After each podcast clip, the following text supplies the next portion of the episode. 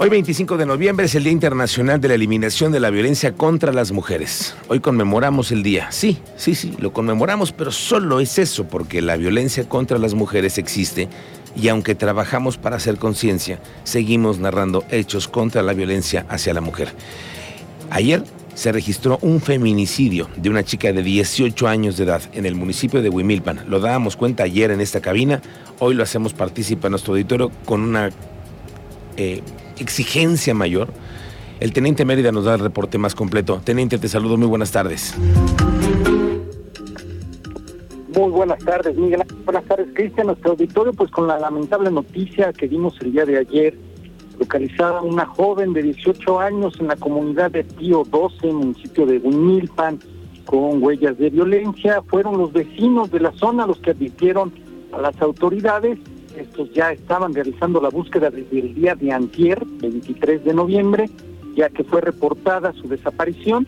Las autoridades ya se encontraban en su búsqueda, pero lamentablemente fue localizada sin signos vitales, a la espera de la necropsia de ley, y se le cuestionó al gobernador en relación a este tema, y esto fue lo que dijo.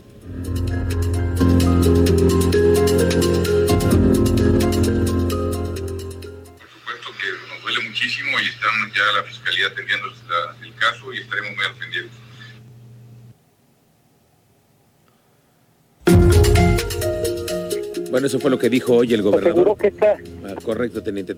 Continúa, teniente. Sí, pues aseguró que esta situación pues duele mucho, como no, toda la sociedad está muy al pendiente, por lo que van a estar muy atentos al caso para que no exista impunidad, además de que existirá un apoyo a la mujer durante su gobierno fue lo que especificó durante la entrevista. A las 3 de la tarde, la manifestación, varios grupos colectivos y asociaciones van a salir en una marcha supuestamente pacífica por el primer cuadro de la ciudad. Estaremos dando parte a la ciudadanía de hacia dónde se dirigen para que tome previsiones y esté muy atento a las redes sociales.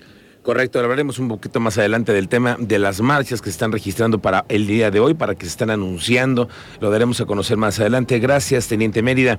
Y como lo decía el gobernador Querétaro, hoy dijo que no existirá impunidad y la fiscalía buscará él o los responsables. Este hecho llega justo, como le digo, en el marco del Día de la Erradicación de la Violencia contra la Mujer, para la cual hoy pues están pactadas marchas y movilizaciones de grupos feministas en todo el país y por supuesto que nuestro estado no va a ser la excepción. El llamado de las autoridades es a que las protestas se lleven a cabo de manera pacífica. Pero pienso que debe ser difícil solicitar esto, ¿no? Cuando cada mujer desaparecida, cada mujer violada, asesinada o agredida le duele hasta la médula a la sociedad. La consigna de las autoridades es clara, no puedes manifestarse contra la violencia, haciendo más violencia. Ahí está clara para que usted tenga esta reflexión y por supuesto la última opinión sobre este asunto. Hoy en todo el país veremos movilizaciones por la conmemoración de este día. Hoy, por ejemplo, la colectiva Rebel Witches, aquí en Querétaro, está convocando a una marcha de puras mujeres en la Alameda a partir de las 3 de la tarde. Ojalá que esta marcha, ojalá se dé con orden, se dé con respeto para todos los que convivimos en esta ciudad. Las autoridades estatales de Querétaro están buscando que el gobierno de Guanajuato colabore con la identificación de personas desaparecidas en Querétaro. Esto lo dijo la secretaria de gobierno, Guadalupe Murguía Gutiérrez, y particularmente respecto a un caso que se ha buscado la colaboración. Sin embargo, la Fiscalía General de Guanajuato dice que todavía no le proporcionan la información solicitada. Esto fue lo que dijo Guadalupe Murguía. Mire, he tenido comunicación con la secretaria de gobierno de Guanajuato ella también ha tenido solicitudes, eh, me ha mencionado solamente el caso de una hasta este momento, de familias que están pidiendo una identificación, que incluso por la información que tienes que tienen pudieran coincidir con una persona eh, que se encuentra ahorita aquí en Querétaro, desde luego ya eh, en, la fiscalía. Entonces, estamos en coordinación sin embargo, y lo tengo que decir, en la Fiscalía de Guanajuato no nos han dado elementos de tipo genético, de reconocimiento, que pudiéramos em, buscar la conciliación con lo que tenemos así aquí. Eso por un lado, en cuanto a las investigaciones que tienen en marcha las, las, autoridades de Guanajuato y de Querétaro, que tienen que ir vinculadas en muchas investigaciones. Pero vamos otra vez a regresar al tema de la violencia contra la mujer, porque dice la rectora que para ella está normalizada. Hoy le subió mucho más el tono al cómo ella ve desde su perspectiva como mujer, como representante de la universidad, como una mujer representativa en la sociedad queretana. Fíjese cómo lo encuentra ella. Alejandro Payán, ¿cómo nos va? Muy buenas tardes. ¿Qué tal, Miguel Ángel? Muy buenas tardes. Pues efectivamente comentarte que el día de hoy platicamos previo a la sesión de Consejo Universitario con la directora del agua, Teresa García Garca, quien explicó que la violencia contra la mujer está normalizada y si bien eh, la sociedad aún no se comprende que esta violencia, si no se comprende en ese momento que es grave, no se entenderá que se necesitan acciones firmes para erradicarla. Esto lo dio a conocer la rectora de la UAS, Teresa García. Escuchemos su declaración. lamentablemente la violencia contra la mujer está normalizada. Eh, es un cambio completo, educativo desde niños.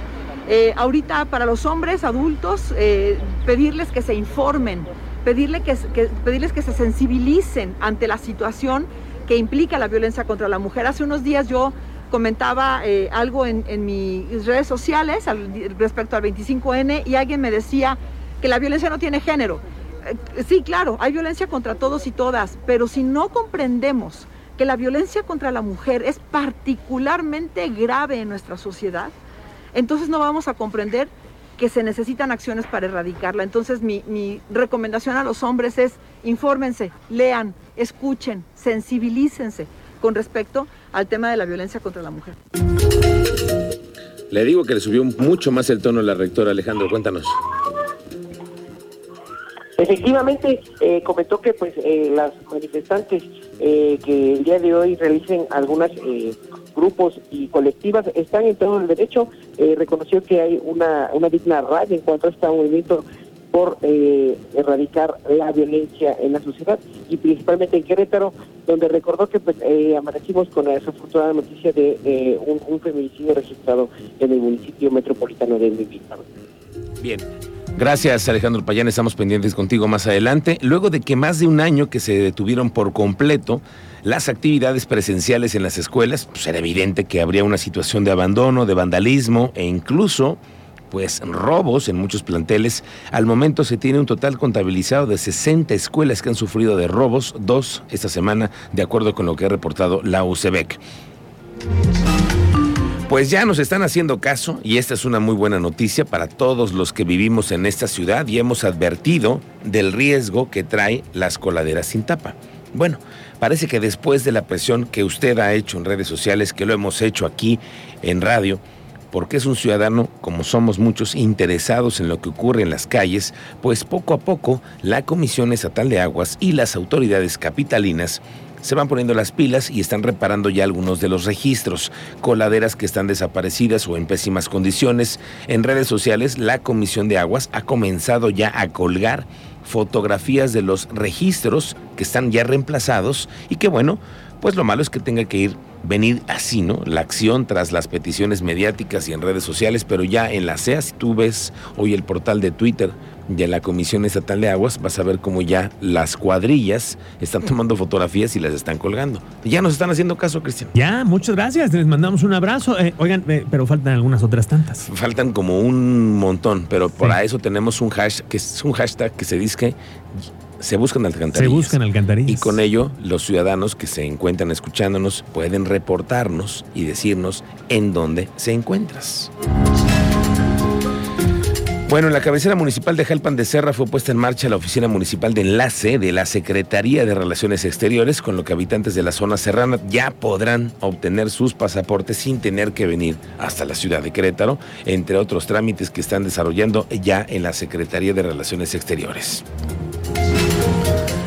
Le quiero decir que empresarios y representantes del municipio presentaron el Festival Gastronómico ¿A qué sabe Querétaro?